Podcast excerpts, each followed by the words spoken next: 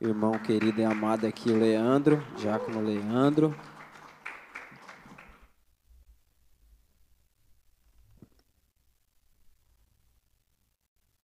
Boa noite, igreja. Vocês estão bem? Então tá bom.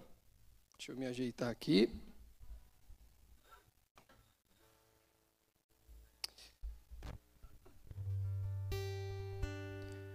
Glória a Deus. Já abra sua Bíblia, então, no livro de Mateus, capítulo 4. Boa noite para você que nos acompanha pelo YouTube. Seja muito bem-vindo também. Que Deus te abençoe profundamente. Deus visite vocês aí.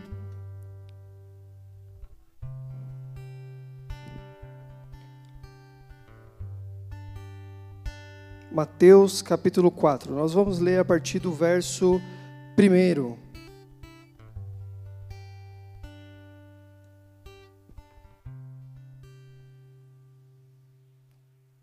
todos abriram? Posso ler? Amém? Vamos lá. Diz assim o texto: A seguir, Jesus foi levado pelo Espírito ao deserto para ser tentado pelo diabo. E depois de jejuar 40 dias e 40 noites, teve fome.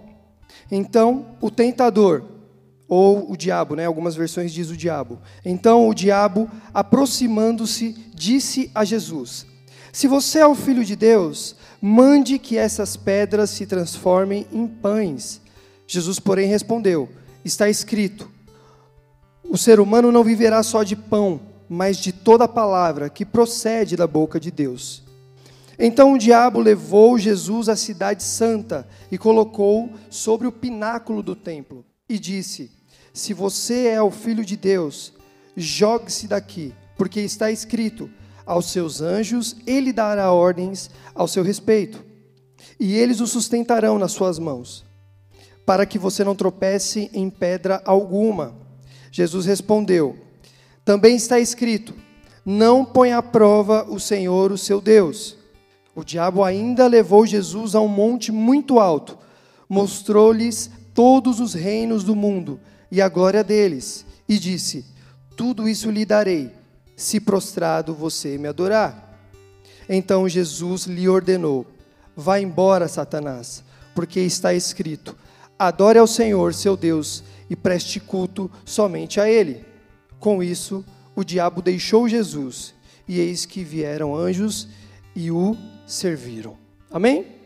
Baixe sua cabeça, vamos orar.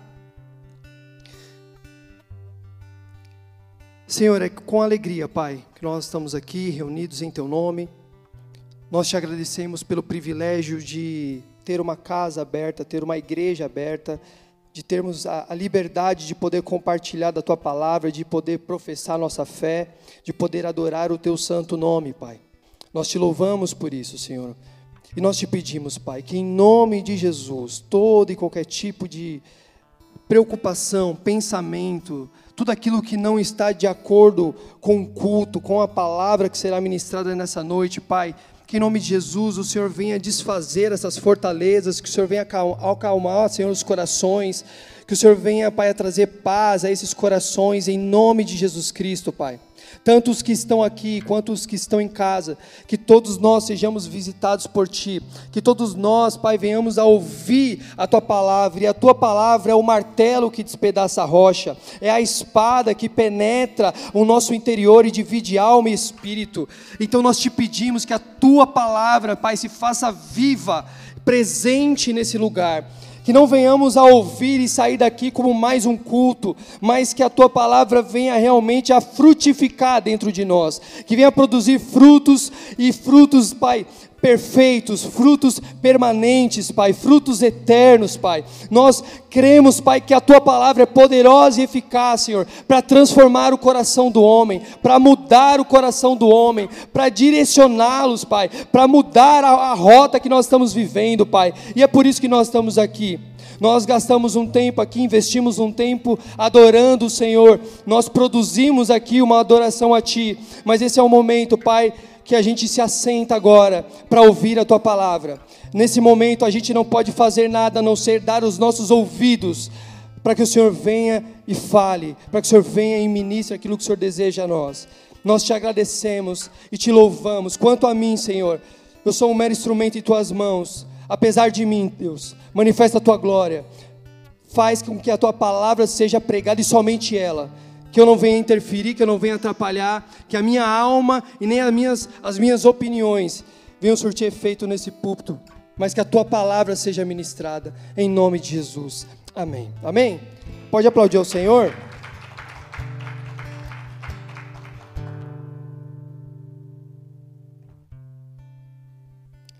Nós vamos ficar nesse texto, amém? Nós vamos ler, reler, vamos trabalhar em cima desse texto eh, de Mateus, capítulo 4, e esses versos que nós lemos. Verso 1, e eu quero que você esteja atento, com a sua Bíblia aberta, ou acompanhando no telão, ou no seu celular, mas atento aos textos que nós vamos ler, vamos explicar. E o verso, logo o verso primeiro diz: que Jesus foi levado pelo Espírito ao deserto. Irmãos, deserto é um é um ambiente hostil. O deserto é um lugar desconfortável. O deserto é um lugar árido. Agora eu estou falando de deserto como geografia, como um lugar. O deserto é um lugar com pouca vegetação. O deserto é um lugar onde as temperaturas elas oscilam muito. De dia, muito sol, muito calor, de noite, muito frio. Então, o deserto é um lugar desconfortável. E para o povo do Oriente Médio, que vivia em torno da agricultura, eles viviam daquilo que eles plantavam, daquilo que eles, né, eles plantavam, colhiam, eles dependiam da chuva. Alguns fatores da, da, da agricultura, para eles fazem muito sentido. E estar no deserto significava escassez, significava falta de produtividade, significava infertilidade. Então, simplificando, estar no deserto é realmente estar num, estar num cenário desconfortável, deslocado, com muitas adversidades.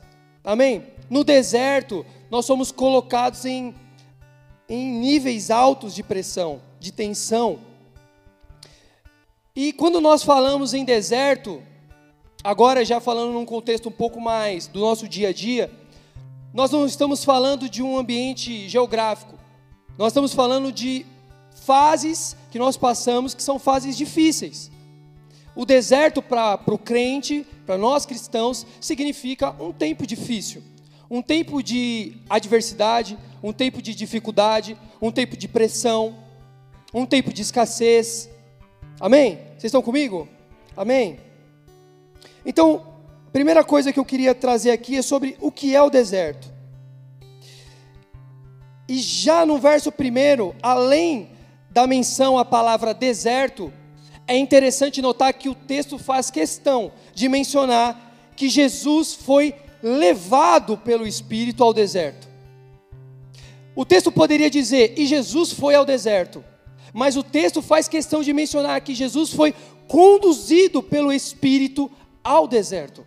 Ou seja, o Espírito Santo conduziu Jesus até lá. Ele não parou lá por acaso. Havia um propósito determinado por Deus e o Espírito Santo conduziu, levou Jesus àquele lugar. E a primeira pergunta que a gente faz aqui diante desse texto é: o deserto que eu estou, o deserto que eu estou passando, ou que um dia eu vou passar, quem me conduziu até Ele? Será que o Espírito Santo foi aquele que me conduziu até lá? Ou será que foi a minha própria rebeldia? Será que foi o meu próprio pecado? A minha própria desobediência? A minha natureza pecaminosa?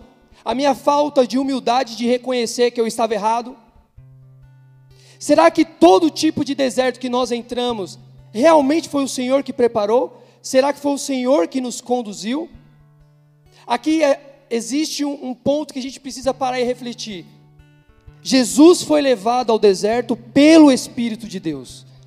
E nós? Quem nos conduz até o deserto? Quem nos levou até esse deserto? E eu acho interessante que o texto traz essa ênfase. Jesus foi levado pelo Espírito. Irmãos, ao nos depararmos com o deserto, a gente precisa fazer uma autoanálise. É genuíno. Nós precisamos fazer isso. Por que eu estou aqui? Quem me trouxe até aqui? O que eu fiz para estar nesse deserto? Ah, Leandro, mas se eu fizer isso, eu estou questionando a Deus. Não, não. É bíblico. A autoanálise é bíblica. Lembra da Santa Ceia? O que que a, o que que, qual que é o texto da Santa Ceia que a gente usa? Não é Coríntios 11, 23, a partir do 23, que fala o homem, o homem deve se examinar. A gente precisa se examinar, a gente precisa se avaliar, a gente precisa entender por que, que eu estou passando por isso.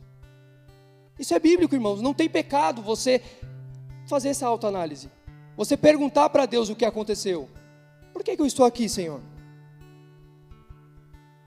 E a gente percebe isso até no livro de Jó. Quantos já, já leram o livro de Jó? O livro de Jó é um homem que passa por dificuldades. O livro de Jó tem 40 e poucos capítulos. E a maioria dos capítulos é Jó e os seus amigos tentando entender por que, que Jó está sofrendo. Porque a Bíblia diz que ele era um homem justo e íntegro. Não fazia sentido aos olhos naturais ele estar sofrendo aquilo que ele sofreu. Se você não conhece a história de Jó, Jó perdeu filho, Jó perdeu bens, perdeu patrimônio, perdeu a honra dele, ele perdeu tudo. Pior, Deus ainda permitiu uma doença, além dele perder tudo, ele ainda ficou doente. E não foi de gripe, irmão, não foi de resfriado, não foi de febre. Ele teve uma das piores doenças da época, que era a lepra. Tudo isso com um homem que a Bíblia chama de justo e íntegro. E o livro de Jó é justamente Jó e os seus amigos tentando entender o que aconteceu com Jó. Por que, que ele está sofrendo isso? Por que, que ele está nesse deserto? E eles tentam debater entre eles e tentar achar coisas que podem ter acontecido, que poderia ter acontecido com Jó que o levou a essa situação, a esse deserto. Então, é necessário a gente ter essa autoanálise, é necessário a gente pensar, a gente refletir sobre o que nós estamos vivendo. Por que eu estou aqui? Esses questionamentos, eles são legítimos, eles são necessários, para que a gente tenha uma, uma postura correta diante de um deserto. Amém? Amém?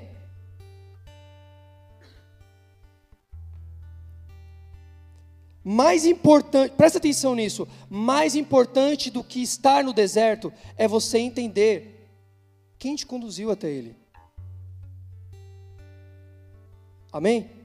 Mais importante do que você estar no deserto é você entender quem te conduziu até o deserto. Sabe por quê, irmãos? Porque existe um paradigma na cabeça do crente que todo deserto é o diabo provando e é Deus querendo aprovar. Não, eu, o deserto faz parte da vida do crente, o deserto é o ambiente que Deus preparou para que o crente cresça, para que o crente viva em vitória, para que o crente vença as dificuldades, e, e existe esse paradigma na cabeça do crente: todo deserto que nós enfrentamos é Deus que permitiu, é o diabo querendo nos provar, e a gente vai sair vencedor dessa. Será? Será mesmo? que toda dificuldade que você enfrenta é fruto, é, Deus arquitetou esse lugar para que você venha vencer? Será mesmo? Será que esse lugar que você está hoje, será que foi Deus mesmo que preparou tudo isso? Será? Não, crente que está na prova, crente que não, não passa por prova, não incomoda o inferno. Se a vida está muito fácil, tem alguma coisa errada. Eu já ouvi várias vezes isso. Talvez a gente fale isso ainda. E aí a gente começa a desenvolver, irmãos, uma, uma, uma teologia, um ensino de sofrimento. Não, crente tem que sofrer, crente tem que passar por privações, para ser crente de verdade tem que, tem que sofrer, tem que viver prova, tem que. E a gente desenvolve uma teologia do sofrimento. A gente acredita que estar em Deus é sempre viver sendo provado, sempre tentado. O diabo parece que está sempre no meu pé. Sabe, irmãos, Deus nos prova, e isso é bíblico e é fato. Mas existe uma coisa que também é verdade. Nós somos especialista, especialistas em arrotar a santidade, mesmo quando a nossa vida não está boa. Eu vou te dar um exemplo para você entender. Um exemplo prático, dia a dia, tá? Eu sou crente. E aí, nós estamos conversando, eu e o Tom estamos conversando. Eu falo, Tom, estou sofrendo perseguição na empresa. O Tom fala, por quê? Não, porque eu sou crente lá, eu prego a palavra, eu falo de Jesus para as pessoas, e estão me queimando lá na empresa. Estou sofrendo ameaça, estão até querendo me mandar embora, só porque eu sou cristão. É perseguição. O Tom olha e fala: Nossa, o homem é crente. Meu Deus, é um mártir do, do, da nova geração. Será mesmo que é perseguição? Aí você vai fazer uma visita no meu serviço, no meu trabalho, aí você vai ver que eu mato hora, você vai ver que eu chego atrasado, você vai ver que eu estou cheio de atestado, você vai ver que eu faço fofoca, você vai ver que eu deixo de trabalhar para ficar pregando para as pessoas. Não, mas eu estou sendo perseguido porque eu sou cristão. Não, você está sendo perseguido porque você deu motivo para ser perseguido. Você está sendo perseguido, não, você está sendo queimado. Você está dando falso testemunho. Você está dando mau testemunho de Cristo no seu serviço. Mas a gente é muito bom em colocar uma aparência de santidade. Não, eu estou sendo perseguido por conta do nome de Cristo. Olha que legal. Como um soa bonito. Quando você vai ver, falso testemunho, falso crente. Biblicamente, a vida dele não testifica o que ele prega. Mas fica mais bonito a gente falar que está sendo perseguido por conta de Cristo, é ou não é? Não, porque eu estou passando prova na minha área financeira, mas eu creio que Deus tem coisa grande para fazer na minha vida, viu? Deus tem coisa grande. Só que você vai ver a minha vida, eu ganho mil, quero gastar dois mil. Eu ganho mil, mas quero ter uma vida de dois mil reais. Eu não me contento com um carro 2005, eu quero ter o carro 2023. Eu quero ter parcela que estoure o meu orçamento. Mas é mais fácil eu colocar uma aparência de santidade e falar, eu estou sendo provado, mas Deus vai me honrar, irmão. Quem está me entendendo? Você percebe como a gente é especialista em arrotar uma santidade, mesmo quando a nossa vida não está de acordo com a palavra? Não, em casamento. Não, estamos passando uma crise no casamento, mas é o diabo se levantando. Mas vai cair por terra porque Deus é maior, Deus é o dono da família, Deus é o, é o cabeça da instituição da família. Será mesmo que é o diabo? E a louça que você não lava, marido? É o diabo mesmo que está atacando aí? E o filho que você não cuida, marido? Será mesmo que é o diabo se levantando? Será? Será que é culpa do diabo mesmo? Sua mulher está se acabando em casa e você está assistindo Corinthians na TV? É, será mesmo que é o diabo atacando? Será mesmo? E você, mulher? Que não honra o seu marido como cabeça, que faz tudo e depois só comunica a ele que você fez. Não pede, não é permissão, mas não conversa, não, não é transparente, não fala, não, não mostra transparência não se submete à opinião dele. Ah, mas eu não concordo. Bem-vindo ao cristianismo. Você vai obedecer a Deus. É uma frase que eu ouvi esses dias. Primeiro você é fiel a Deus, depois você é feliz. A, a fidelidade vem antes da felicidade. Você é concordando ou não, primeiro seja fiel. Casamento é isso. Muitas vezes você vai engolir pela fidelidade. Eu sou fiel. Eu me submeti a um casamento e eu estou aqui para honrar minha esposa e minha esposa para me honrar. E acabou. Não, mas é o diabo se levantando. Será mesmo, irmão? Será mesmo? Estou dando uns exemplos simples, irmãos, para a gente entender que existem desertos que não foi o Senhor que preparou, que existem situações, dificuldades que não foi o Espírito Santo que nos conduziu para nos aprovar. Nós mesmos criamos esses cenários. Nós mesmos nos lançamos nessa, nesses desertos e achamos que Deus é o arquiteto disso. Ele não é. Ele está conosco, mas ele não é o arquiteto. Ele não criou esse ambiente para que você sofra lá, para que você seja aprovado e tenha a vitória. Não, não. Você entrou. Quem conhece a história de, jo, de, de Jonas? Diz, o profeta Jonas simplesmente desobedeceu a Deus. Deus falou: vá para tal cidade e pregue. É como se Deus falasse assim: vá para bom sucesso e pregue. Ele pegou um ônibus e foi para o centro de Guarulhos. Aconteceu o que aconteceu com ele, ele foi parar na, na boca de um grande peixe. Deus estava com ele lá. Ele foi tocado por Deus na boca do grande peixe. Ele estava no estômago do grande peixe. Mas a pergunta que fica é: foi Deus que preparou esse ambiente para ele? Ou foi a, a, desobediência dele que o levou até lá? É esse o ponto. É essa análise que a gente tem que fazer diante de, uma, de um deserto, de um cenário difícil. Quem me conduziu até aqui? O Espírito ou eu mesmo? Amém? Vocês estão comigo? Você pode estar errado, irmão. Você pode estar errado. E sabe o que é o pior? O pior é que quando a gente tem essa mentalidade de Deus Deus está me provando, eu estou no deserto, mas Deus vai dar vitória, e nananã, e nananã, a gente cria uma falsa esperança. E isso é perigoso porque você se torna cativo, prisioneiro de uma falsa esperança. Não, todas as coisas cooperam para o bem daqueles que amam a Deus. Vai ficar tudo bem porque eu sou crente. Será que vai ficar? Irmão, se a gente não fizer essa autoanálise, não buscar de Deus um arrependimento, não olhar para a nossa vida e falar: Senhor, fui eu. Fui eu. Eu me trouxe até aqui. Eu me, me permiti ser conduzido a esse lugar. Foi a minha desobediência. Foi a minha falta de humildade. Foi o meu pecado. Foi a minha arrogância. Foi a minha, minha religiosidade. Foi o meu desejo de manter uma imagem diante das pessoas. Fui eu, Senhor. Me quebra e me refaz. Usa desse ambiente que eu criei aqui, a casa do oleiro. Me, me põe lá e me forma. Me quebra se for necessário, me refaz. Mas eu preciso mudar.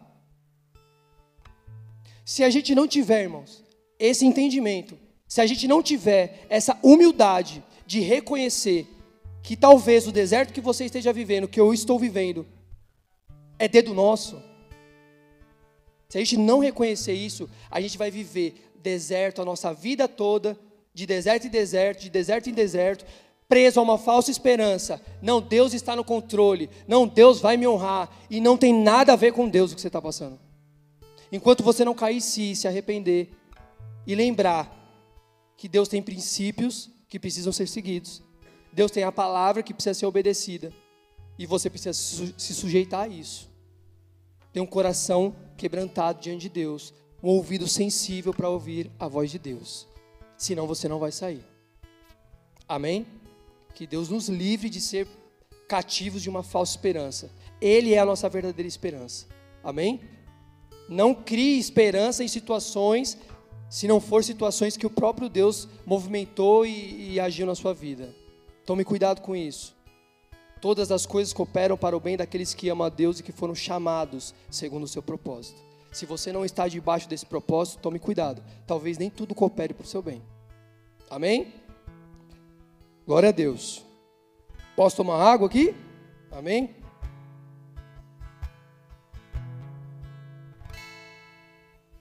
Olha só o que a Bíblia diz em Números, capítulo 14 verso 34. Só para só pincelar o que a gente está falando sobre o deserto que a gente prepara, que a gente se leva até lá, né? Durante 40 anos vocês sofrerão a consequência dos seus pecados e experimentarão a minha rejeição. Isso é Deus falando para o povo. Cada ano corresponderá a cada um dos 40 dias em que vocês observaram a terra. Vou dar um panorama para vocês entenderem. Esse texto foi um texto, foi uma palavra que Deus liberou para o povo que estava cativo no Egito. Deus levanta Moisés como um libertador. Deus tinha uma promessa de uma terra prometida que ele tinha prometido a Abraão. E a promessa estava viva. Eu vou tirar o meu povo do Egito e levar até a terra prometida, até Canaã. Deus levanta Moisés como libertador. Um trajeto que era de 40 dias no deserto do Egito até a terra prometida, por conta da desobediência do povo, por conta da maldade do povo, da incredulidade, do orgulho e de todas as coisas que você possa imaginar, cada dia se tornou ano. De 40 dias, eles passaram 40 anos no deserto. E aqui é a prova que Deus tinha um deserto preparado para eles 40 dias. mas a desobediência deles tornou 40 dias em 40 anos. Aonde você está, irmão? Aonde nós estamos? Aonde nós estamos?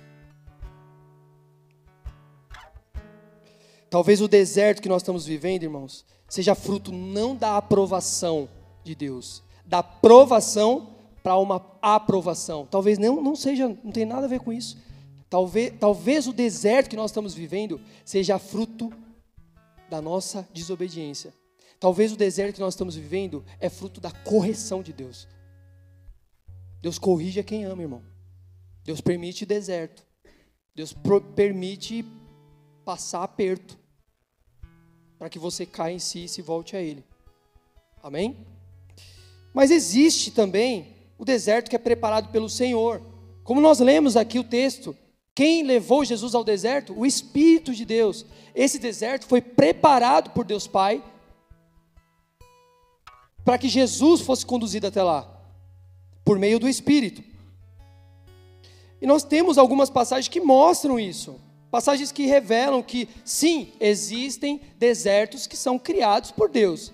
Que Deus leva os seus filhos para que a gente venha aprender, para que a gente venha crescer, para que a gente venha ser aprovado. E o próprio deserto ali em Êxodo é uma prova disso. Por mais que eles passaram 40 anos, que foi fruto da desobediência, Deus tinha 40 dias. E mesmo assim, no deserto, Deus deu a lei, Deus deu experiências, milagres. Eles viram o monte fumegar, eles viram pão cair do céu, né, o maná cair do céu. Eles viram uma coluna de fogo que seguiam eles. Fora as experiências que eles tiveram com o próprio Senhor se apresentando a eles. Eles tiveram muitas e muitas experiências. E o deserto ele tem esse esse esse intuito também quando nós estamos no deserto, nós temos experiências com Deus, a gente se volta a Ele de uma maneira um pouco mais é, fervorosa, porque o deserto é um lugar onde a gente não tem muito conforto, a gente não tem muito aonde recorrer, a gente não tem, talvez a gente não tem pessoas para recorrer, talvez a gente não tem muito recurso financeiro, talvez a gente não tem, sabe, muito conforto, talvez está passando uma situação que ninguém entenda, e a gente tem quem nesse momento? Deus, só Deus, só o Senhor. E aí o deserto se torna uma escola de sobrenaturalidade. O deserto se torna uma escola onde você só tem ele e é incrível. Ninguém quer passar pelo deserto, mas estar no deserto que Deus preparou é incrível.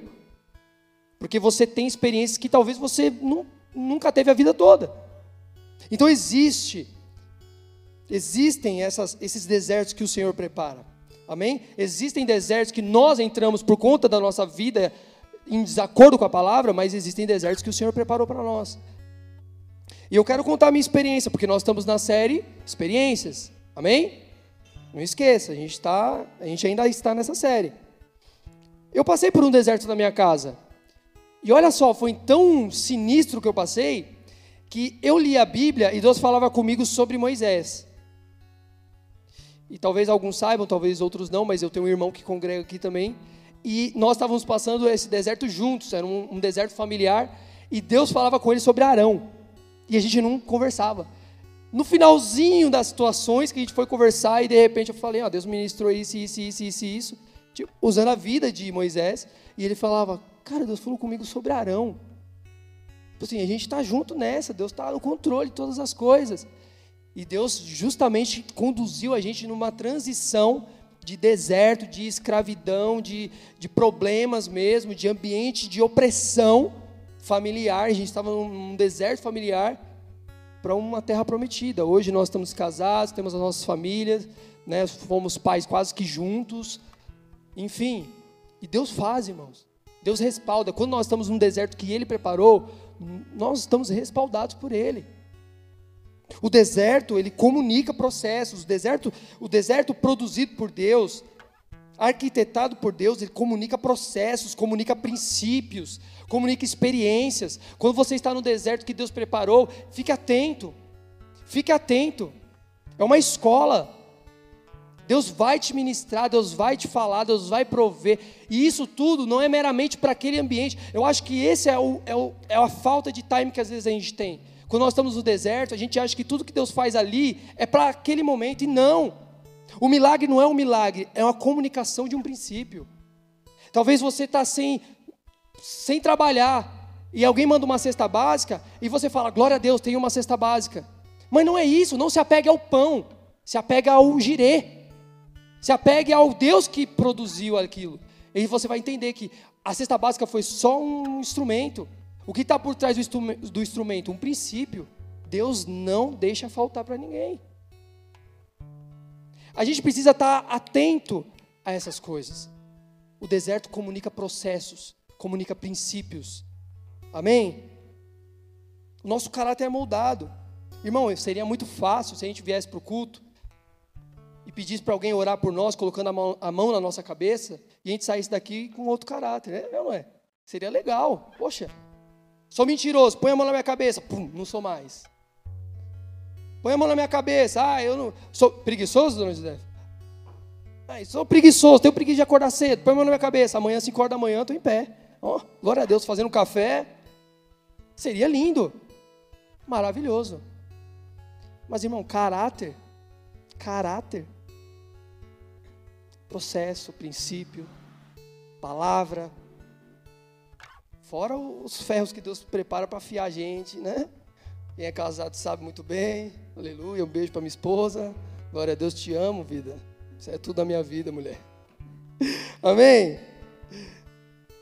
Agora vamos voltar ao texto.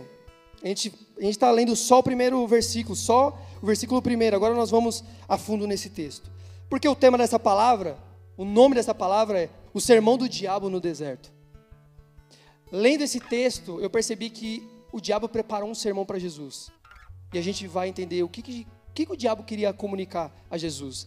E de que forma Jesus rebateu o sermão dele. Amém? Vamos junto? Primeira, primeira parte do sermão do diabo diz assim: é, Mateus capítulo 4, nós vamos ler do verso 2 ao 4. Diz assim: Depois de jejuar 40 dias e 40 noites, teve fome. Então o tentador, ou o diabo, aproximando-se de Jesus, disse: Se você é o filho de Deus, mande que essas pedras se transformem em pães. Jesus, porém, respondeu: Está escrito: o ser humano não viverá só de pão, mas de toda palavra que sai da boca de Deus. A primeira parte do sermão do diabo, ele fala muito sobre provisão, sobre necessidade. A pergunta que eu queria te fazer é: Jesus teria, Jesus teve experiências de transformar água em vinho?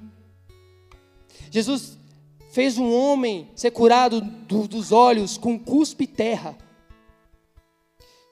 Você acha que Jesus não teria poder para transformar uma pedra em pão? Ele teria. E a primeira parte do sermão do diabo para Jesus é justamente isso. O que o diabo queria comunicar a Jesus? Jesus, se você é filho de Deus, use a sua autoridade para satisfazer a sua necessidade. Irmãos, isso é um perigo. A primeira lição que a gente aprende aqui é que a gente não pode usar a nossa autoridade para satisfazer a nossa necessidade.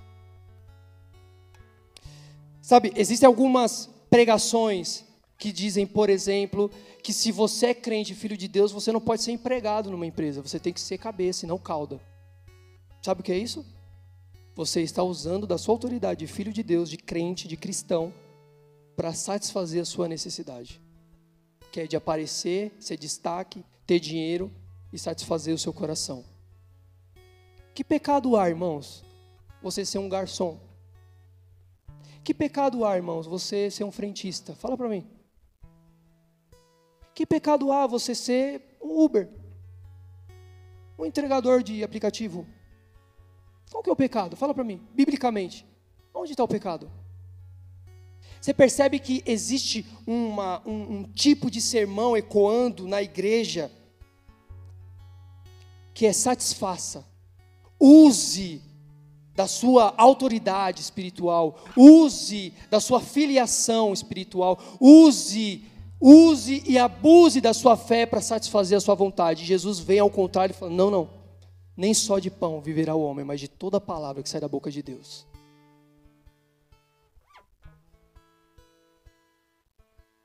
É sutil e delicado, irmão, como, como essas coisas nos envolvem. Se a gente não toma cuidado rapidinho, a gente está abrindo a Bíblia e declarando palavras, falando: Senhor, por conta disso aqui que o Senhor escreveu, eu tenho o direito de pedir isso. Eu estou decretando isso. Olha só, tão lindo você decretando coisa. Para o cara que, né? Para Deus que criou todas as coisas. Olha que lindo, você decretando, né? Quem somos nós, irmãos? Misericórdia. Misericórdia. Lucas 9, 54 diz assim: é, eu acho que eu não coloquei. Eu vou, eu vou dar o que esse texto diz. Eles foram pregar em. Deixa eu ver, um pouquinho antes. Volta um, por favor. Mais um. Samaritanos.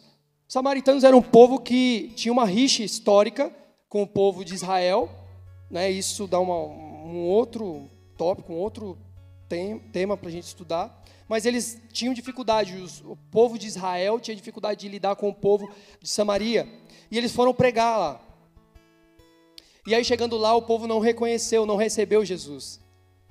E sabe o que os discípulos falaram para Jesus? Põe aí o 954. Ao verem isso, os discípulos Tiago e João perguntaram: Senhor, queres que, queres que façamos cair fogo do céu para destruí-los? Sabe o que é isso? Usando da autoridade para satisfazer a necessidade. Isso com os discípulos, irmãos. E a gente, será que a gente não faz isso não? Irmãos, Deus deu para a gente dons, talentos, poder. João 1,12. Ele nos, ele nos deu o poder de sermos filhos de Deus. Uma autoridade. Tome cuidado com o que você está fazendo com isso. Tome cuidado. Tome cuidado. Não use para sua autossatisfação, seu bel prazer. Sabe, Deus muitas vezes não vai questionar o que você fez, mas o porquê você está fazendo. E aqui é onde às vezes a gente escorrega. Lembra que eu falei da aparência? De arrotar uma santidade, que muitas vezes a nossa vida não está de acordo? Muitas vezes nós estamos fazendo algo com, com uma aparência legal, mas o coração, a essência Deus está vendo. Deus ele conhece o nosso coração, irmãos. Sabe?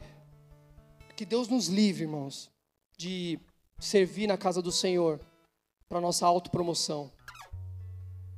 De pensar que, ah, eu quero ser um líder e os pastores precisam me ver. Ah, irmãos, que Deus nos livre disso. Que Deus me livre de subir no púlpito aqui para ficar destilando conhecimento, para que o pessoal bata nas minhas costas e fale, nossa, Leandro, você conhece muito a palavra, você não tem... Irmãos, Deus me livre. Deus conhece meu coração e sabe que eu subo aqui com temor. Eu não estou comunicando o meu conhecimento, não, estou comunicando a palavra de Deus. É a palavra dele, irmãos. Não é brincadeira isso aqui, não. Não é a minha opinião, não é o que eu acho. Que Deus nos livre de usar a Bíblia para manipular situações ou pessoas. Sabe, infelizmente a gente viu muito isso na política. Muitas pessoas usando a Bíblia para atacar, para abraçar o povo evangélico, falando: olha, a gente está junto. Irmão, interesse político. Interesse político. Usando a Bíblia para manipular o povo, a massa. E às vezes a gente caiu. Que Deus nos livre, irmãos. Que Deus nos livre disso.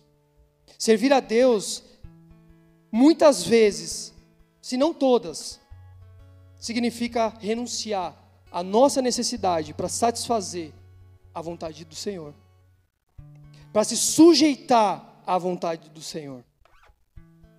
Mas o texto está falando sobre alimento, sobre pão. E aqui ainda vem uma outra lição que Jesus dá nesse texto. Jesus diz, em outras palavras, é mais importante ter o pão da vida do que o pão do milagre. Quando o diabo fala, você está com fome, Jesus, você tem autoridade para satisfazer a sua necessidade. Transforma essa pedra em pão e coma. Jesus diz: não, é mais importante eu ter o pão do céu, ter a presença do meu Pai, do que ter um pão de um milagre. Eu me satisfaço mais com a palavra que sai da boca do meu pai do que com o pão que ele pode me dar. Jesus estava dizendo isso, irmãos. E aí, toda vez que eu prego, eu falo do Salmo 23, porque para mim é o que mostra isso. Que é Davi dizendo: O Senhor é meu pastor e nada me faltará. E eu gosto de ler esse texto, e eu entendo que esse texto, quando ele diz: O Senhor é meu pastor e nada me faltará, ele está dizendo: O Senhor é meu pastor, e ainda que eu tenha falta, tendo o Senhor, eu não tenho falta de nada. Não se trata de ter recursos, se trata de ter Deus e não sentir falta das coisas dessa terra. Eu posso ter falta de pão, mas tendo o pão da vida, eu estou, eu estou alimentado. Quem, quem está me entendendo aqui? Amém? Vamos para a segunda parte do sermão do diabo? A segunda parte do sermão do diabo, ele fala muito sobre proteção. A primeira ele fala sobre provisão, a segunda ele fala sobre proteção. Mateus capítulo 4, do verso 5 ao 7, diz assim: Então o diabo levou Jesus à cidade santa, colocou-o sobre o pináculo do templo e disse: Se você é o filho de Deus, jogue-se daqui, porque está escrito: Aos seus anjos ele dará ordens a seu respeito. Eles o sustentarão nas suas mãos, para que você não tropece em pedra alguma. Jesus respondeu: Também está escrito não põe à prova o Senhor seu Deus. Irmão, sabe o que o diabo estava querendo comunicar a Jesus? Ser filho de Deus significa estar isento de danos. Joga daqui, se joga daqui que Deus vai te pegar, fica tranquilo. Se joga daqui, Jesus, que Deus vai colocar os anjos, porque a palavra dele diz isso. Vá lá, confia. O diabo tenta imputar um pensamento sobre Jesus. Deus sempre vai te salvar do perigo, Jesus. Fica tranquilo. Se joga, vai lá. E isso poderia acarretar em outras coisas. Porque a gente está falando aqui do início do ministério de Jesus, mas lá na frente ele enfrentaria a cruz. E lembra da, Jesus, da oração de Jesus no Getsemane? Você lembra? Da oração que Jesus faz no Getsemane? Senhor, está pesado isso aqui. Contudo, contudo, seja feita a tua vontade. Talvez se Jesus tivesse abraçado o sermão de Satanás, ele pensaria: eu não preciso passar por isso. Eu não preciso passar por isso, eu sou filho de Deus, unigênito do Pai. Eu não preciso passar por esse sofrimento. Mas Jesus não. Jesus sabia que andar com Deus não nos isenta de sofrer. Talvez o diabo estava querendo imputar algo, algo sobre Jesus, dizendo: você vai enfrentar uma crucificação, pensa bem, você pode se livrar disso. Mas Jesus tinha no coração dele um chamado, um propósito para estar aqui na terra. Sabe, irmãos, existe um sermão diabólico sendo ecoado por aí, que andar com Deus significa ter ausência de perigo de dores, de tragédias. Deus vai te livrar de tudo, irmão. Deus não vai permitir que você sofra. Se você está sofrendo, isso é coisa do diabo. Isso é o que está sendo pregado por aí. E o que a gente precisa entender e separar é que Deus nos prometeu proteção e não segurança. Quer que eu vou, vou dar um exemplo para você entender. Eu tenho uma filha, ela tem seis meses. Mas daqui uns anos, ela vai querer andar de bicicleta. E eu, como pai, eu preciso ter uma mentalidade que quer protegê-la. Então, se eu quisesse deixar ela segura, o que, que eu faria? Deixaria ela em casa, trancada, brincando num colchão para ela cair e não se machucar, mas deixaria ela trancada em casa. Ela estaria segura. Amém?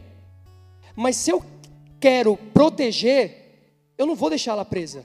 Eu vou comprar um capacete, uma cotoveleira, uma joelheira, uma rodinha. Daqui um tempo eu tiro a rodinha, ela pode cair, mas ela está protegida. Amém? O que, que eu quero transmitir com esse exemplo? Deus nos protege.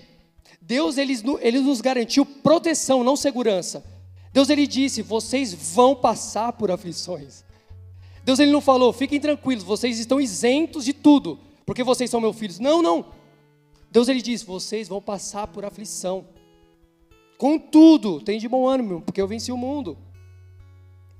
Ainda que eu ande pelo vale da sombra da morte. Peraí, ainda que eu ande. Eu posso andar pelo vale, ele vai estar comigo, ele não vai me privar de andar no vale. Eu posso passar pelo vale da sombra da morte, contudo, ele vai estar comigo. A tua vara e o teu cajado me consolam. Sadraque, Mesaque e Abidinego. Na fornalha. Os três foram lançados na fornalha. Deus livrou Sadraque, Mesaque e Abidinego na fornalha, não da fornalha. Quem está me entendendo aqui? Deus não, não tirou a fornalha deles. Deus os livrou dentro da fornalha. Quem é o quarto homem que está lá dentro? Na fornalha. Mas a gente não. Não. Compra o olhinho de Israel que fica tranquilo. Deus vai te livrar de todas as coisas. Compra a aguinha santa que todo o mal da sua vida vai sair. Será, irmão? Eu acho, eu, eu acho um pouco perigoso quando eu vejo algumas coisas acontecendo na igreja que vai contra a palavra do próprio Deus. Quando Jesus falou, vai ter aflição, e o povo está vendendo coisa contra a aflição. Como é que pode uma coisa dessa, irmãos? E a gente acredita. Não, vou levar um negocinho lá para minha casa lá, porque vai tirar as coisas ruins. Vai ter coisa ruim, irmão. Vai ter aflição. Seu pneu vai furar. Seu filho vai ficar doente.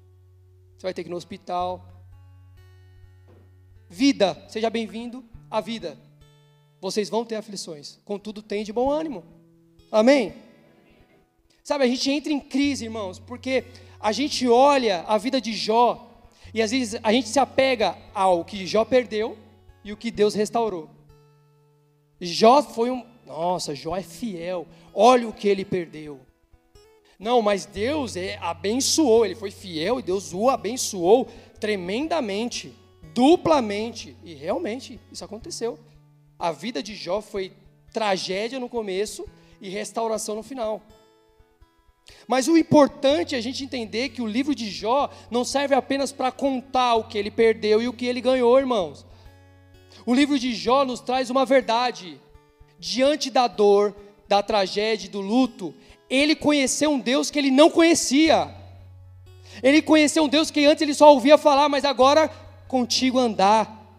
Agora os meus olhos veem o Senhor.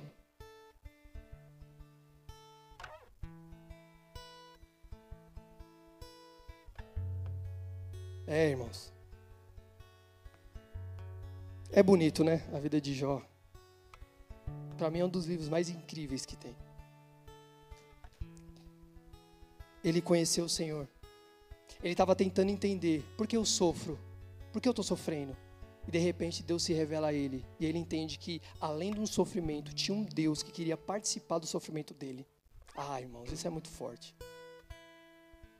Deus fala assim: pare de tentar entender o porquê você está sofrendo. E entenda que eu estou com você no sofrimento. Me conheça.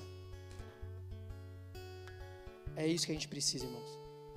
E as pessoas estão prometendo uma vida sem sofrimento. Posso te falar, a gente precisa disso. Faz parte da vida. No sofrimento a gente aprende, a gente conhece a Deus, irmão. E o diabo estava querendo imputar isso sobre Jesus. Pula daqui, Jesus, fica tranquilo. Você não vai sofrer.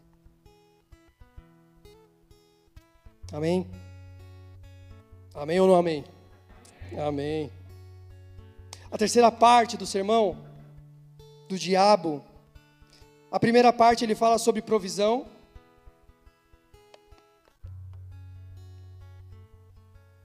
primeira parte ele fala sobre provisão, a segunda parte ele fala sobre é, ups, esqueci, proteção, provisão, proteção, e a terceira parte ele fala sobre poder.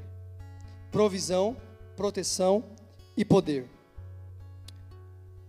E agora onde está aqui que eu me perdi? Aqui. Mateus capítulo 4, do verso 8 ao 10. O diabo ainda levou Jesus a um monte muito alto, mostrou-lhes todos os reinos do mundo e a glória deles, e disse: Tudo isso lhe darei se prostrado você me adorar. Então Jesus lhe ordenou: Vá embora, Satanás, porque está escrito: Adore o Senhor seu Deus e preste culto somente a Ele. O que o diabo estava querendo dizer a Jesus? Jesus, é impossível você ser filho de Deus e não ser coroado de honra e glória dessa terra. É impossível você ser filho de Deus e olha tudo isso e você não não ser coroado de honra e glória. Me adora. Eu vou te dar tudo isso. Você como filho de Deus, você você foi feito para reinar sobre esse lugar. Olha que lindo. Olha, olha o que o diabo estava pregando para Jesus. Mostrou-lhe todos os reinos e a glória deles. Sabe, irmãos, e é nesse momento que a gente percebe que a ênfase de Jesus estava numa glória eterna e não numa glória passageira. Irmãos, deixa eu te falar uma coisa. Eu vou tocar num ponto delicado aqui, mas eu vou me arriscar. Eu vou me arriscar aqui, irmãos. Irmãos, como, como cidadão que tem um CPF, como um cidadão que tem um CPF, cada um aqui tem um CPF eu tenho gosto. Amém? Eu tenho desejos. Eu gosto de filme de herói. Torço para o Corinthians. Gosto de ir no estádio. Eu gosto de basquete. Eu assisto basquete americano. Eu tenho opiniões políticas. Como, como um cidadão que tem um CPF. Assim como você tem. E você tem total direito, como cidadão, de ter seus, suas opiniões políticas, de ter os seus gostos particulares. Talvez você não goste de basquete, eu gosto. Talvez você goste de alguma coisa que eu não gosto e viva a vida. E amém. Como um cidadão que tem um CPF. Agora, irmãos, como cidadão do céu, tudo isso que eu falei, Corinthians, Marvel, é, tudo, maquiagem, é, tênis, roupa de marca, viagens, tudo isso é esterco. Não nada se compara com a beleza da glória que há de ser revelada por meio de Cristo Jesus. Estão me entendendo? Jesus estava dizendo o seguinte: nada se compara com a glória que há de ser revelada. Não faz sentido para mim se sujeitar a ter uma glória passageira, sendo que há uma glória eterna que há de ser revelada. Já já. Não faz sentido, irmãos. Não faz sentido. Jesus sabia que o maior título, o maior cargo, o maior poder que ele poderia ter, ele já tinha. Sabe onde estava o poder dele? A gente leu Mateus capítulo 4, mas os dois últimos versos, antes de entrar em Mateus capítulo 4, os últimos versos de Mateus capítulo 3. Põe para mim, por favor, Cauê. É, Mateus capítulo 3, verso 16 e 17. O último verso, antes de entrar, Jesus foi conduzido ao deserto pelo Espírito. Olha o que o texto diz: Assim que Jesus foi batizado, saiu da água, naquele momento o céu se abriu. Ele viu o Espírito de Deus descendo como pomba e pousando sobre ele. E o que acontece depois? Então uma voz dos céus disse: Esse é o meu filho amado, em quem eu me agrado. Nada poderia roubar de Jesus o que ele já havia recebido antes do deserto. Eu sou filho de Deus e nada disso se compara com essa declaração que o Deus Pai colocou sobre mim. Amém? Amém ou não amém? Amém, né? E outra coisa, irmãos, sabe o que Jesus tinha feito ministerialmente para receber essa declaração aqui? Nada. Nada. Quantos, eles, quantos leprosos ele curou? Nenhum. E a água em vinho? Não, é depois. E ressuscitou? Ninguém. O que, que Jesus fez ministerialmente para receber essa declaração de Deus Pai? O céu abriu, ele recebeu o Espírito de Deus e recebeu uma declaração: Esse é meu filho amado em quem eu me agrado. O que Jesus fez para receber isso? Nada. Nada. Sabe o que isso mostra para a gente? Que Deus se importa com quem a gente é antes daquilo que a gente faz. Deus está mais preocupado com quem nós somos. Deus se preocupa primeiro com o Leandro, para depois ele se atentar com o Leandro diácono, com o Leandro marido, com o Leandro que trabalha na empresa tal. Amém? Primeiro é quem eu sou, depois é o que eu faço. Eu estava conversando hoje de manhã com meu cunhado, e a gente estava batendo um papo e ele falou uma coisa que eu achei interessante. Ele falou sobre evasão escolar. Evasão escolar são as pessoas que abandonam a escola. Antigamente isso era normal, porque precisava trabalhar. Não tinha renda em casa, não tinha dinheiro. Então, nossos pais, nossos avós, eles abandonavam a escola, não era para né, não era para ficar desfrutando da vida, não, porque tinha que trabalhar, tinha que ajudar em casa, tinha que compor renda. E a evasão escolar está aumentando muito. Por quê? Porque a garotada, os adolescentes não querem estudar mais para trabalhar. Porque precisa, Leandro? Não, porque querem ostentar uma vida. Isso está se tornando comum, irmãos. Os números percentuais estão enormes. Sem precisar, tem pai e mãe bancando o filho e o filho de repente abandona a escola. Porque quer ter iPhone 14, porque quer comprar o seu carro, porque quer andar de roupa de marca. Para isso.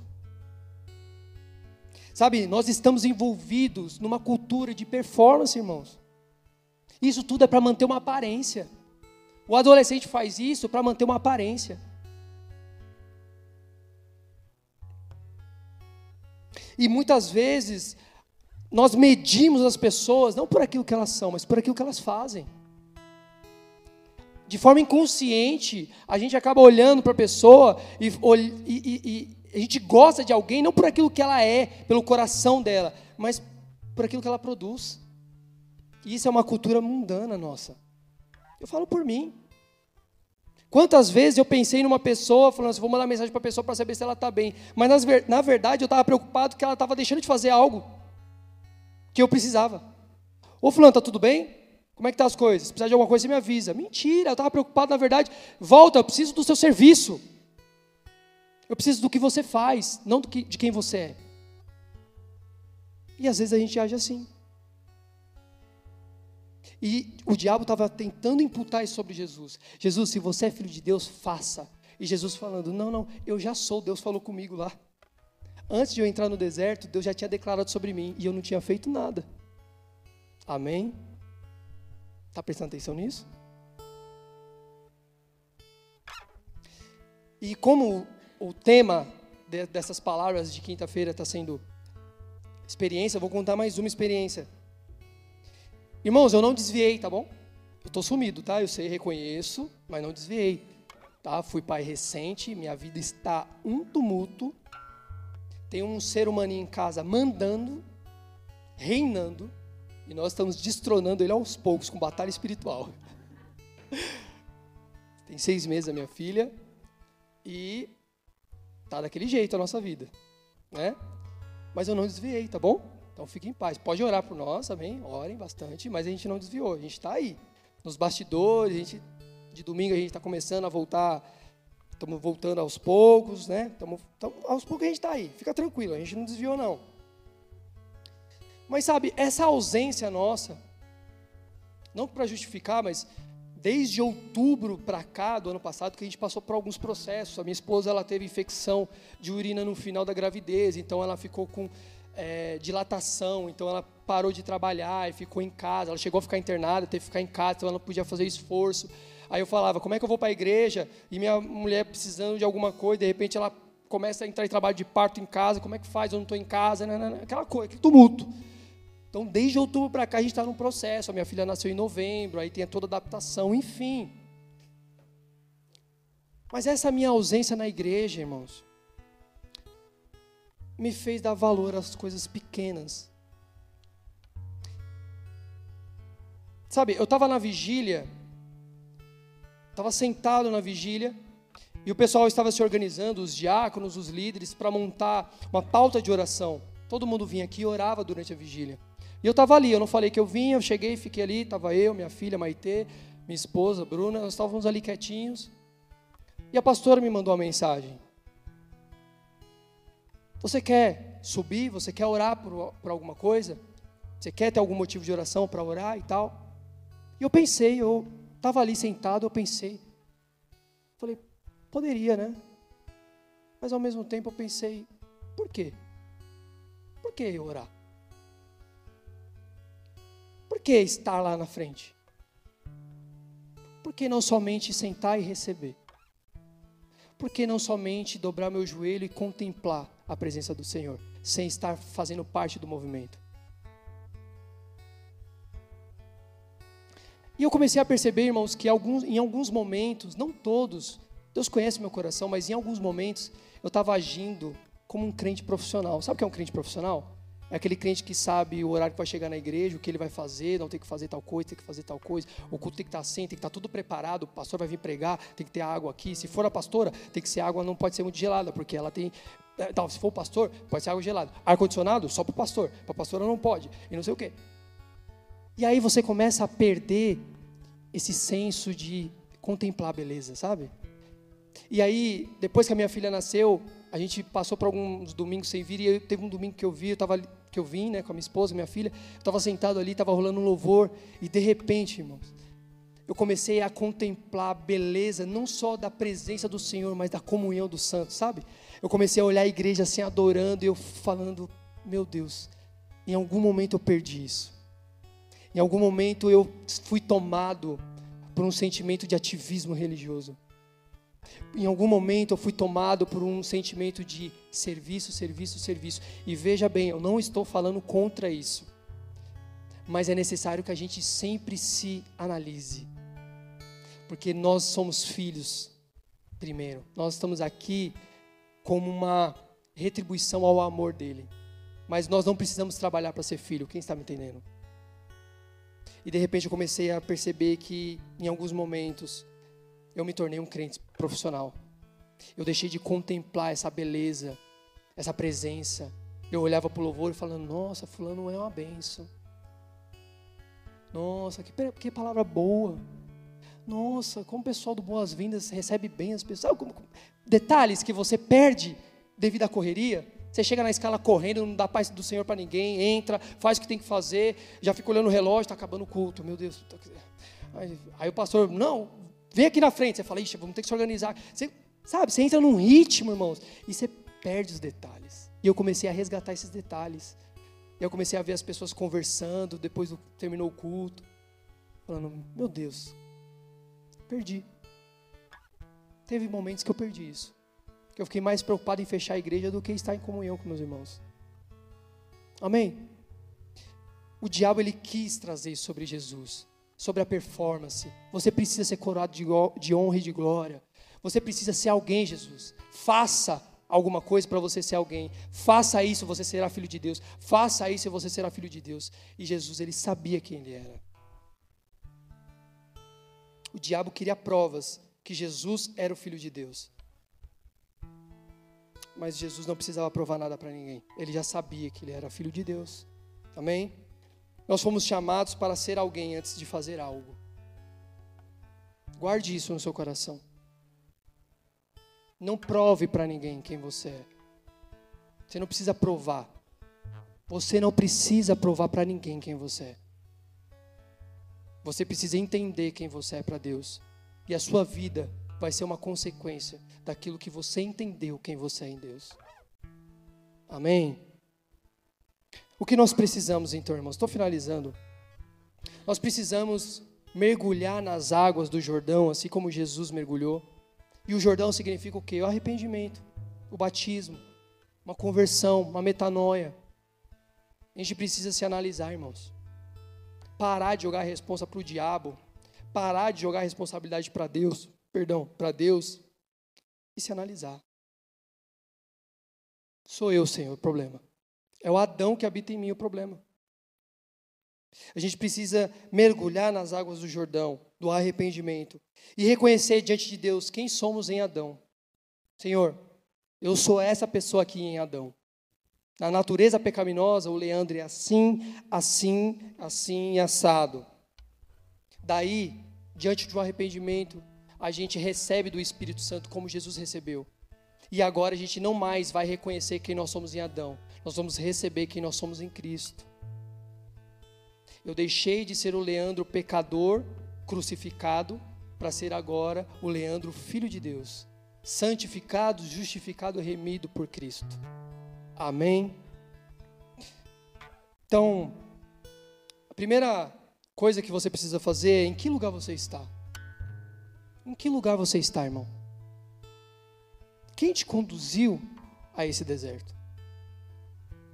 Foi Deus? Se foi Deus, se atente aos detalhes. Deus tem uma escola maravilhosa para você. Se não foi Deus, ore, peça para Deus tirar essas escamas, colocar humildade no seu coração, quebrar a religiosidade, para que você entenda o que você fez, por que você foi conduzido até aquele lugar, para que você se arrependa. Amém? Em segundo lugar, busque ser cheio de Deus, ter sua identidade revelada por quem você é e não pelo que você faz. A cultura do mundo quer carimbar a gente com isso. Performance, aparência, faça, mostre, é seguidores, é inscritos, é likes. A gente é bombardeado por isso. E o Evangelho vem simplesmente para mostrar que mais preocupado do que a mais preocupado com a nossa performance, Deus está preocupado com o nosso coração. Mais preocupado com a performance, na verdade, Deus está preocupado com o nosso coração, irmãos. Amém? Baixe sua cabeça, feche seus olhos.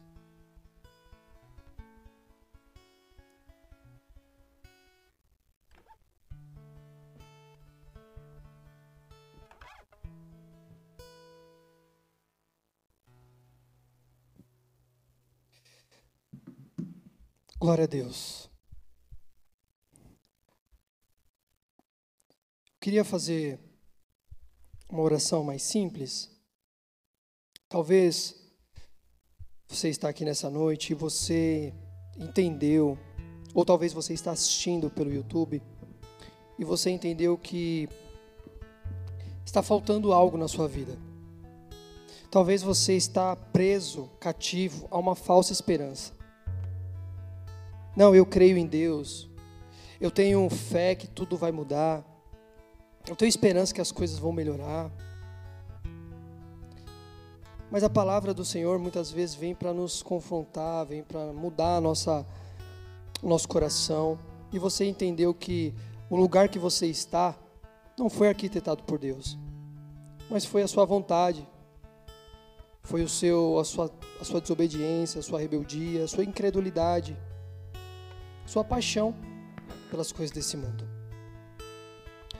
E a minha oração essa noite é para que você reconheça Deus, reconheça Jesus como seu Senhor e Salvador. Então, se você deseja viver uma nova história com o Senhor, viver uma nova vida e convidar Jesus para fazer parte disso, eu queria que você colocasse uma das suas mãos no seu coração e orasse comigo.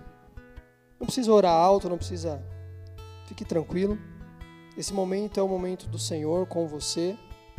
Mas eu queria que você orasse repetindo primeiramente essa oração comigo dizendo assim: Senhor Jesus, Senhor Jesus, eu reconheço, eu reconheço que a minha vida, que a minha vida está sendo conduzida, está sendo conduzida pelos meus desejos, pelos meus desejos. Mas hoje, mas hoje eu entendo, eu entendo que eu preciso, que eu preciso entregar minha vida, entregar a minha vida a Ti, a Ti, não a uma religião, não a uma religião, não a uma, é, não a uma uma filosofia. Não há uma filosofia. Mas há uma fé genuína e verdadeira. Mas uma fé genuína e verdadeira. E eu me arrependo. E eu me arrependo de tudo que eu fiz. De tudo que eu fiz. Até esse momento. Até esse momento. E eu te peço. E eu te peço. Entra na minha vida. Entra na minha vida. Me enche do teu Espírito Santo. Me enche do teu Espírito Santo. Porque eu reconheço. Porque eu reconheço. Que o Senhor Jesus. Que o Senhor Jesus. É o meu único. É o meu único. Senhor. Senhor. E Salvador. E Salvador. E eu entrego a minha vida a ele nessa eu noite. Entrego a minha vida a ele essa noite. Em nome de Jesus. Em nome de Jesus. Amém. Pai,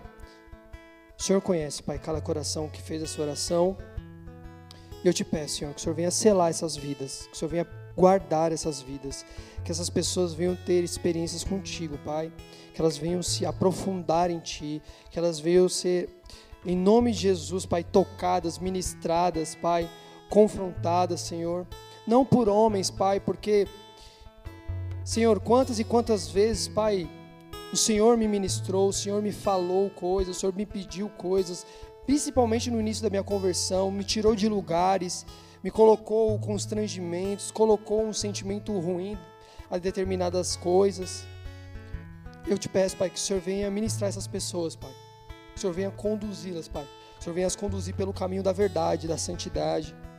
da filiação, Pai. Em nome de Jesus Cristo, Pai. Assim que nós aqui como igreja oramos e intercedemos por essas vidas em nome de Jesus.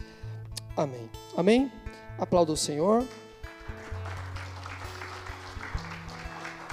Se você está aqui nessa igreja e você fez essa oração comigo, deseja entregar a sua vida para o Senhor, nós temos a Ana Paula, que ela estará no final da igreja ali com esse tablet.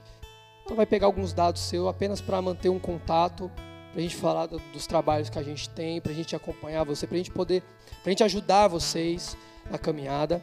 Amém? Se você está assistindo pelo YouTube, está passando aí também um número do nosso Boas-Vindas, que também vai fazer esse mesmo serviço. Você manda uma mensagem para nós e nós estamos aqui para servir, para te ajudar, para orar por você.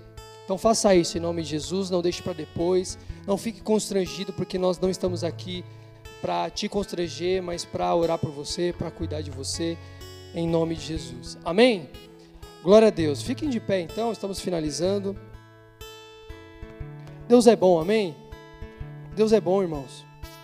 Deus é bom. O diabo ele trouxe alguns textos, até né, pregou algumas coisas até bíblicas para Jesus, trouxe alguns textos bíblicos para Jesus.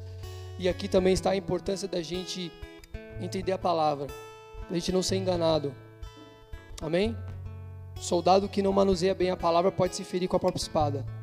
Amém? Então vamos orar? Eu queria orar nessa noite, eu queria orar para que a gente venha a entender o lugar que nós estamos, para que a gente entenda quem nós somos diante de Deus. Talvez você perdeu essa beleza de contemplar, de contemplar a presença, de contemplar as coisas do Senhor. Talvez você está num deserto que Deus preparou e você está sofrendo. E eu sei que o seu sofrimento não é em vão, é difícil. Talvez está passando por alguma dificuldade difícil. Uma coisa, a dificuldade difícil é redundante, né? Mas alguma uma situação difícil. E a minha oração é para que Deus te fortaleça. A minha oração é para que você se atente aos detalhes.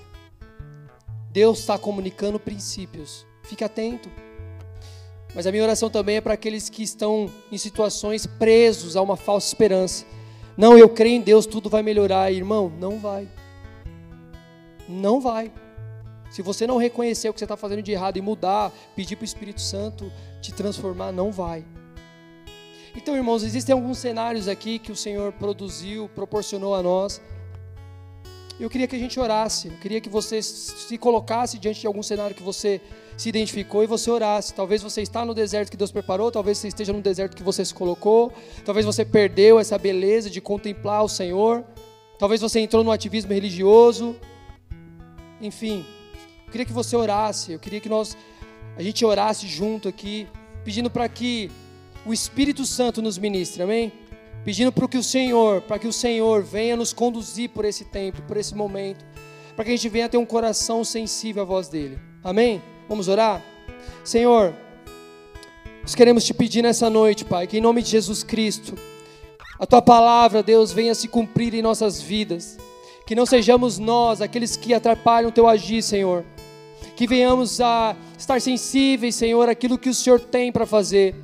Senhor, se nós estamos em lugares onde a nossa desobediência nos levou, o nosso pecado nos levou, a, nosso, a nossa religiosidade nos levou, nós te pedimos em nome de Jesus, Pai, tira a escama dos nossos olhos, quebra o nosso coração, faz desse deserto não mais um deserto, mas uma casa do oleiro, que venhamos a ser conduzidos para um lugar onde a gente venha a ser moldado, reconstruído, restaurado, em nome de Jesus.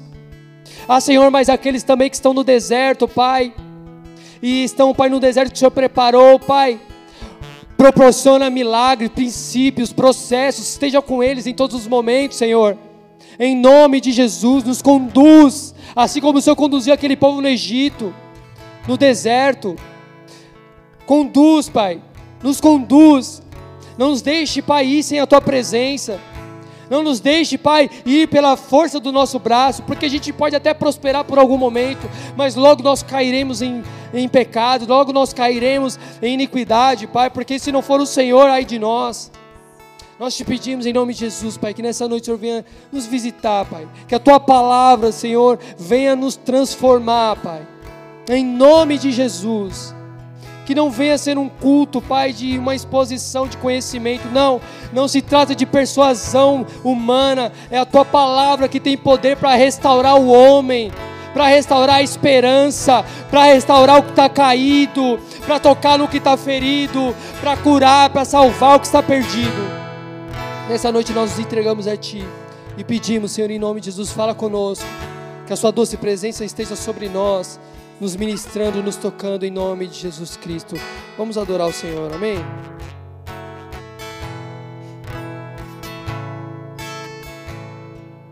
Eu calei minha tristeza olhando nos teus olhos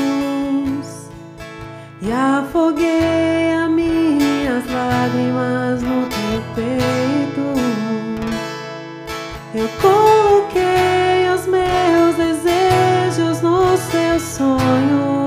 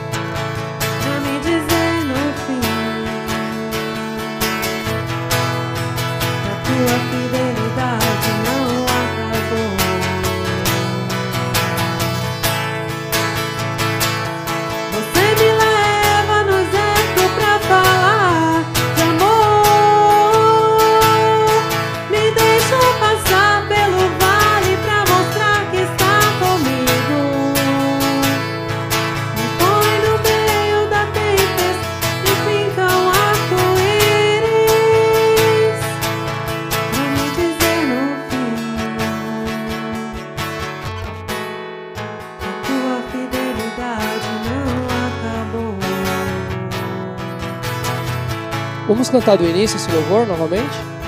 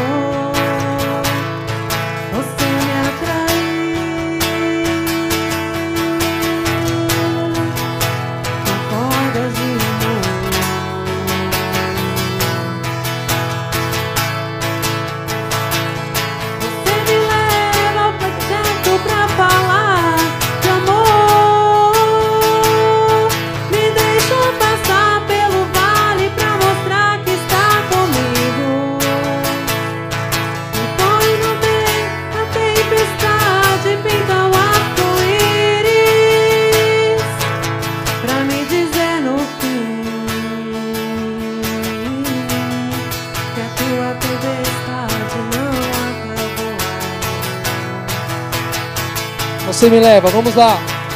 Você me leva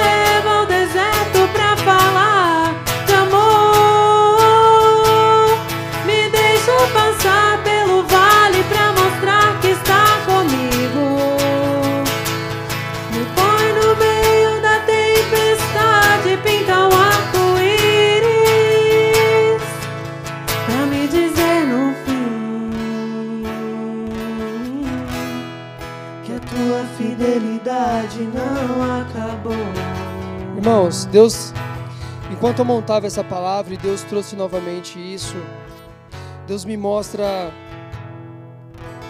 pessoas com, com muita, com muita dureza ainda no coração de reconhecer que, que, as- que a vida não está de acordo com a palavra.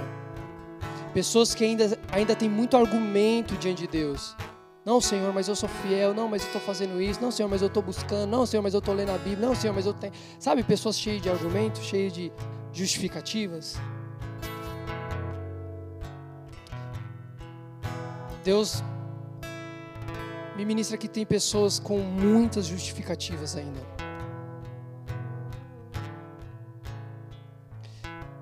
A minha oração, irmãos, é para que Deus venha a nos ministrar e, se for necessário, nos quebrar. Irmãos, Deus não poupou o seu filho, ele sofreu.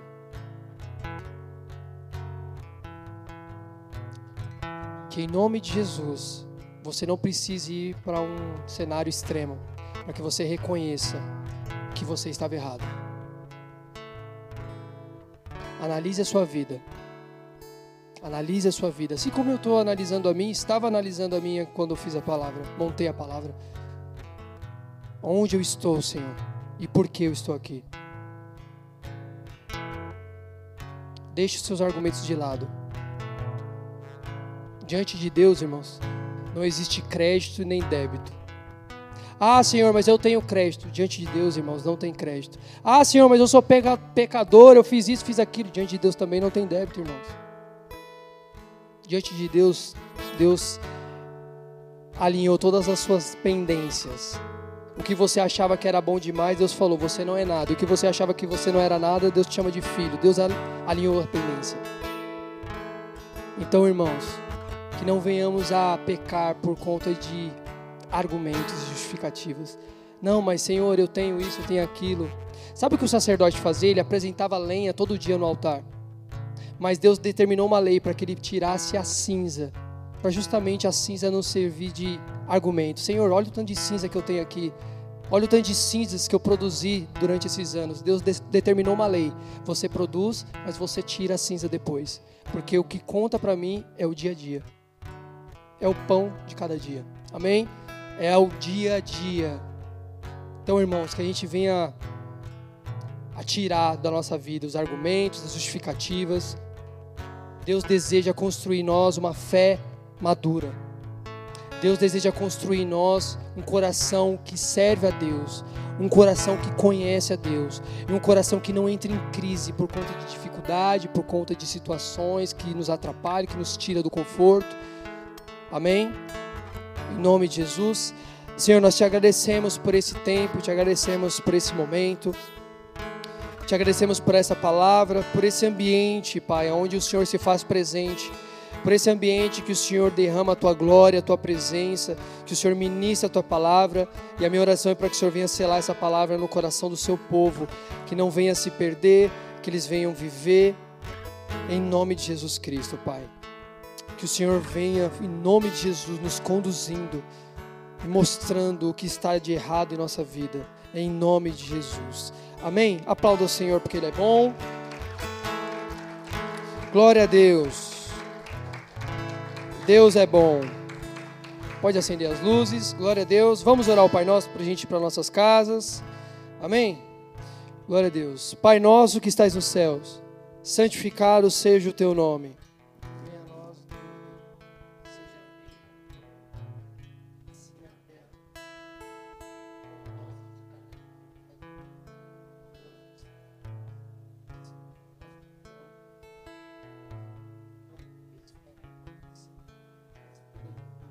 Pois teu é o reino, o poder e a glória para sempre. Amém. Amém. Deus abençoe vocês. Nos vemos domingo para honra e glória do Senhor Jesus. Amém, gente. Boa noite, bom descanso para vocês.